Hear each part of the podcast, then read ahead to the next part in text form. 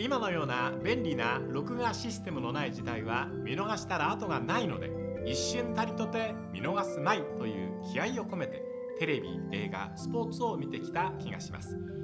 スポーツ紙の記事も今ほどの正確さには欠ける一方でちょっとしたハったりであったり叙情的な表現であったり何度も読み返したくなる記事が多かったと思います。ただ今も昔も中継コメントに関しては一発勝負。やり直しが効かないので緊張してしまいます。えーこんにちは倉敷康夫です。ラジオクラッキー。今日は粕谷秀樹さんとお送りします。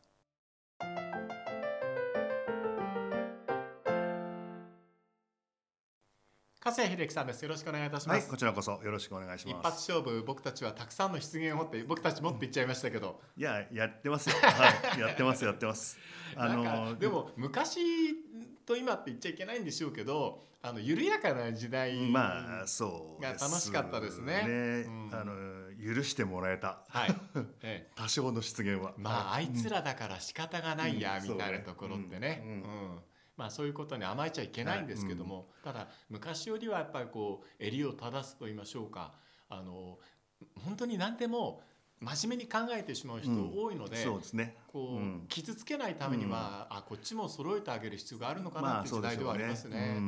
だからこっちは冗談で言ってるつもりでも それを真に受けられることがあるからそうそう。の辺は難しいですよね。うん。だから100万語を費やして説明しなきゃいけないっていうのはどうなんだろうなっていう気もする一方でただあのそういうニーズもあるんだっていうところは分かってやっていかないといけない時代になったかなっていうような気がしますね。タイトルの付け方も難しいんでしょ？だからあそうですね。今ね、うん。うん。そういうなんだろう木をてらったっていうか。はったり文化って数は好きですよね。うん好きですよ。だからそういうのが今はちょっとなんか、うん。ためらっちゃうみたいなので、え。うん、よく編集者に聞くともっと面白いタイトルの方がいいんじゃないっていうといやこういうので今はいいいいのがこう今はこういう方がいいんですみたいな感じになるので、ううん。んこれこれはこのタイトルだと人目引かないけどなと思いつつ、はい。まあ時代なのかと思って、はい。確かにね。ううん。ん。なんかあの映画のタイトルにしてもね例えばこう映画あの英字のものが元々あってでそれに放題でどういうタイトルつけるかっていうのって例えば「君の瞳に乾杯」っていうのは有名なこれことですけどそうは言ってないんですよね。うん。言ってないけどこれは翻訳が勝ってしまったという価値のケースなのであってこういいタイトルをつけたらやっぱそれに勝るものはないっていうところがね。そういう勝負していきたいなと思いますけどね。うん。でもね一周回ってなんていうのじゃないけどまたそんな時代が来るような気もするし。なるほど。うんええ。うん。うん。まあヒントはこう神田古書街ぐらいにありそうな気がしますけどね。いいですねあの辺ね、うん。のんびり歩くの好きですね。ね。うん。60年代って今振り返ると英語でもこうバイオレンスとか、うん。今の表現だとどうだろうっていうものも多かったけどでも役者も生き生きとそうですね。していて、うん。うん。こうなんか粗雑に見えるけれどもこう一面でその反面のこうちょっとしたこうなんか可愛らしさとか寂しさとか、うん。例えば明日のジョーのキュートさっていうものが今の人たちにどのくらい分かってくれるのかなっていうのはちょっと確かめてみたくなるような時ってあるんですけどね。ジョーが変にコマーシャルに使われるの嫌なんだよな。ウルトラマンもそうですよね。ね。うん。うん。ね、うん、ジョーはそういうじゃないのにねとかね。違い。ますけどね。ううん。ん、ねね違うな、うん。で、えー、と今も昔もこう好きだけど変わったのか変わらないのかというところで今日はイングランド代表の話を勝田さんに伺おうと思いますが、はい。えーとまあえー今回ワールドカップ、えーイランアメリカそれから、えー、とまだ決まってないウェファーの勝者はいうん。戦うということになっています。まあ、あの最近は、えープレミアリーグの充実とともに代表も確実にレベルを上げていると思ってるんですが粕谷さんはまずどんな印象を持ちかから伺おうと思います。えー、と倉瀬さんおっしゃったように確実にレベルは上がってますよね、はい。ロシアのワールドカップで4位になっ4位。て、はい。えーユーロで準優勝ですから、はい。えー一時のまあ一時のイングランドはよくて決勝トーナメント進出ぐらいのが関の山みたいなのあったのではい。その時に比べたら強くはなってますよね。はい。そうですよね、うん。うんあの現地に行くといつも僕面白いなと思うのは必ずイングランド代表のサポーターってこう相手チームのサポーター見ると「ゴッド・セーブ・ザ・クイーン」を必ず歌うのね。あれなぜか知らないけど「聞かせてやるぜ」みたいな感じで大声で歌ってくれるんですよ。うん。うん。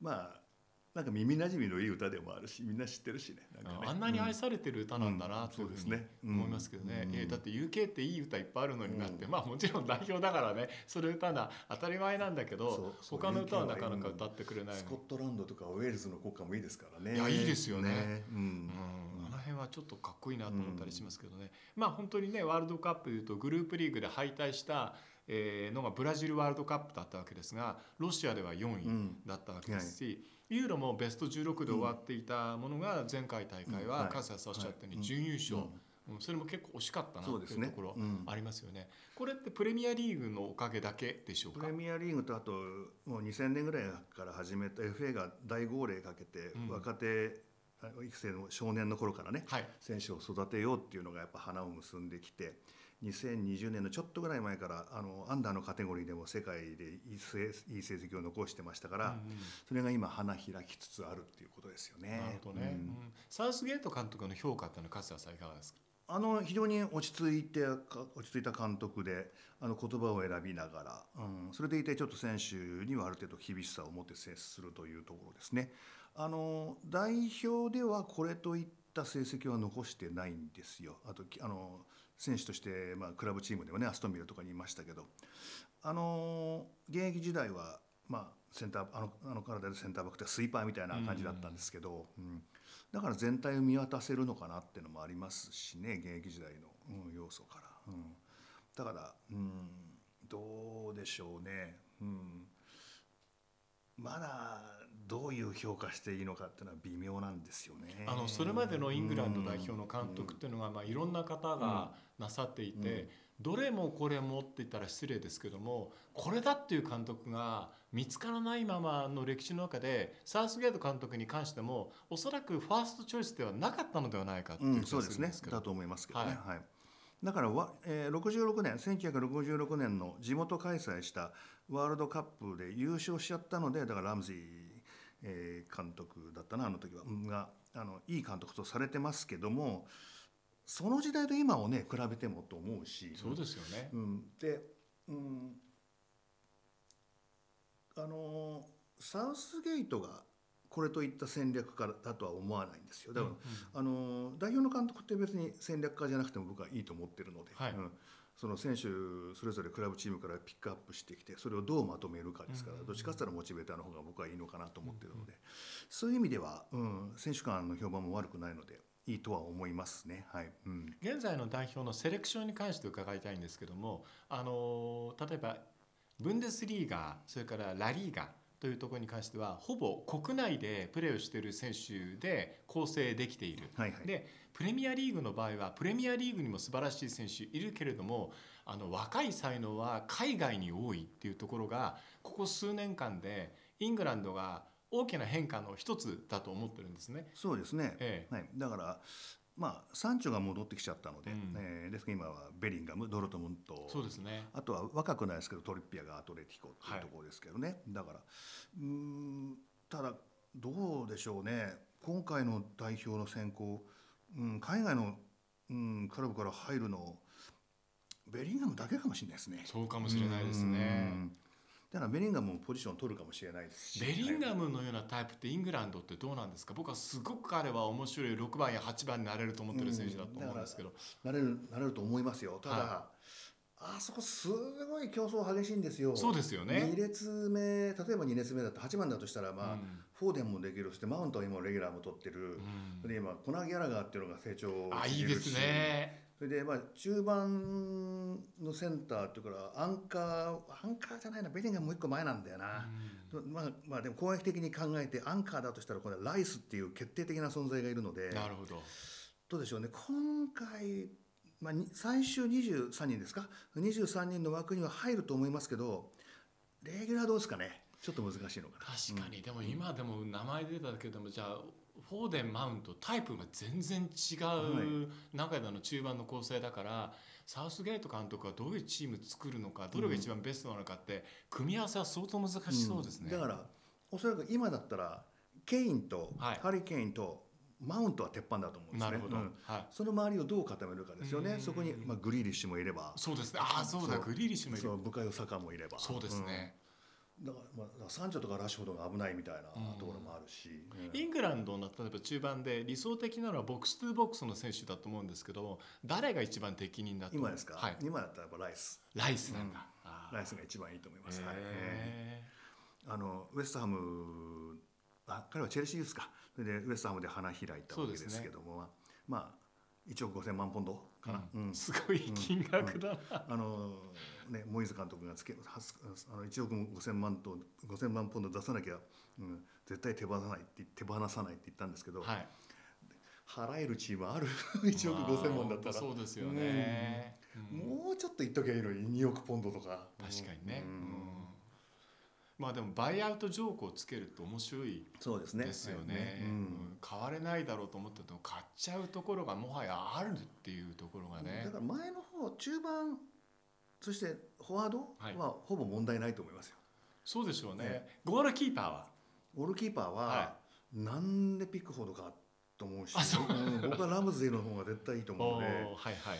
あのいろんなね僕ら現場で元代表の方とかいろいろお会いするじゃないですか、はい。やっぱり何人かの方に聞くと、うん。ピックフォードってセービングの基礎がなってない、うんうんまあ、そそこのダイブの仕方足元のダイブの仕方、こうん。うダイブこう止めに体を止めに行くやつね、うん。うん。キーパーが。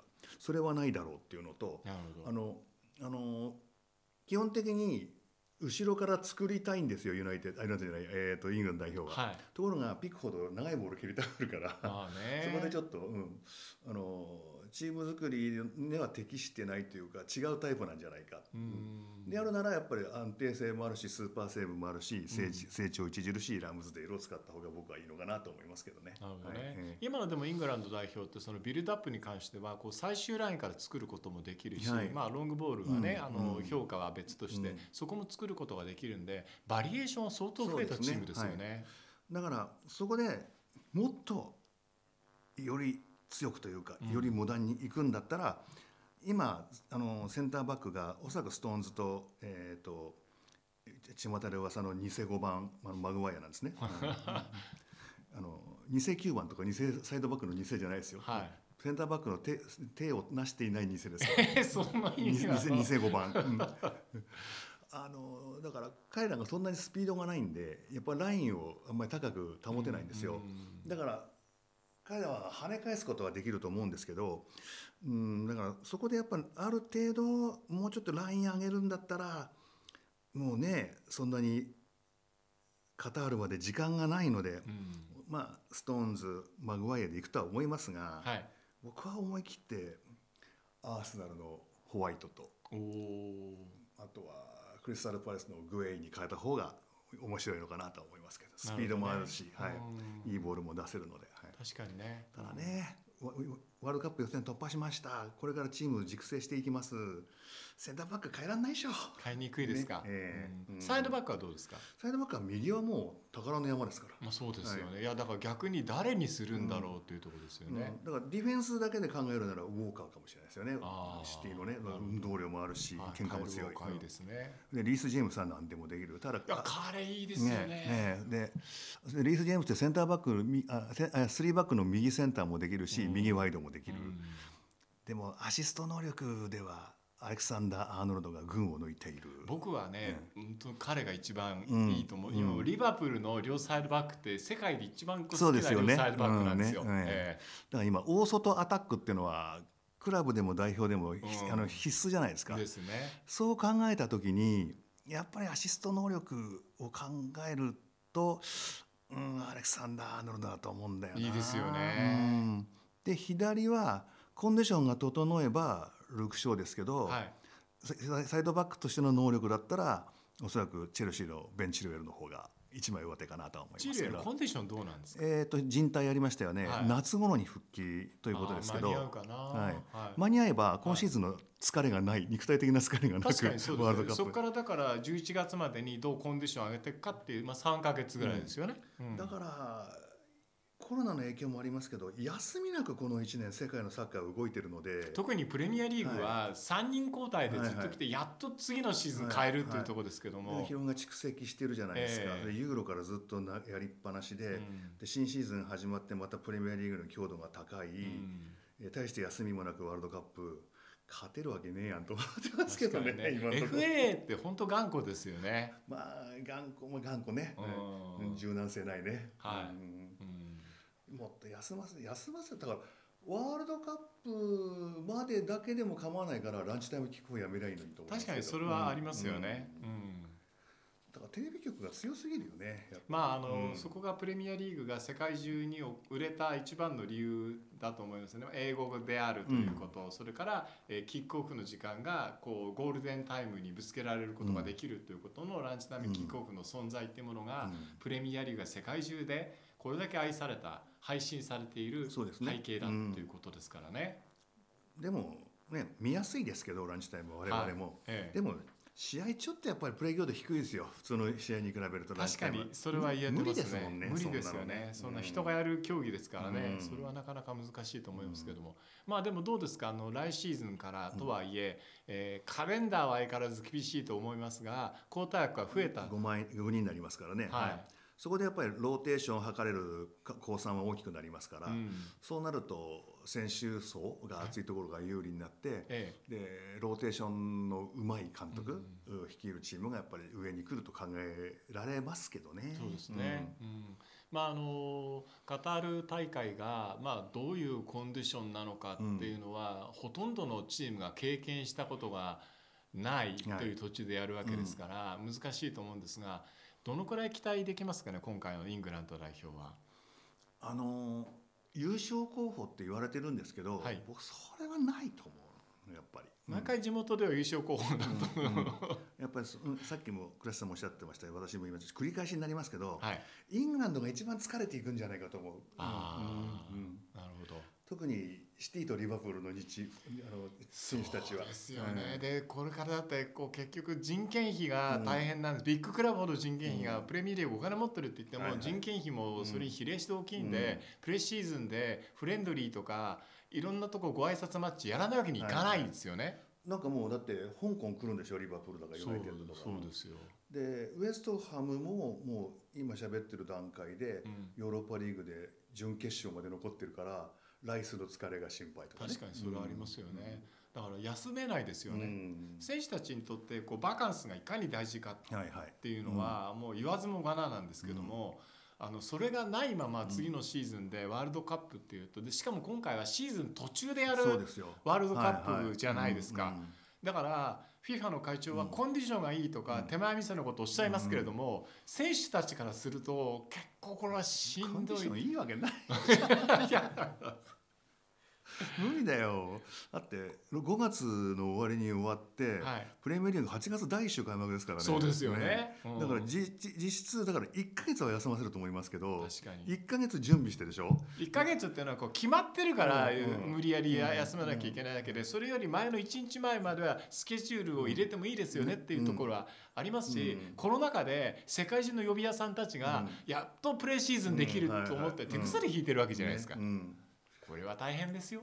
だからもうねそれでそのプレシーズンに選手が行かなかった主力が行かなかったら今度はあの裁判だっていう国も出てくるから。ああメッシを出すはずだったのに出しませんでしたねっていうやつですね。うん。それは無理だって。うん。うん確かにね、うん。でもユニフォーム売らなきゃいけないとかねね。いろんな事情はあるんでしょうけれども、誰がいい試合見られる方が幸せじゃないですかっていうのね。ね。うん。ありますよね。だ。からあれじゃないですか？やっぱりプレー強度の低いリーグの選手がうん。多いところが有利なんじゃないですか？いやーでもそう考えると、サウスゲート監督は本当にいろんなこと考えなきゃいけないから大変だと思いますよ。ううん。ん。コーチングスタッフとかってどうなんですか？優秀なんですか？それほど目立った人はいないです。ね。ホランドマシュ・ホランドはアシスタントで言いますけど、まあ、チェルシーとかにいましたけど、ああそうですね。はいはい。うん。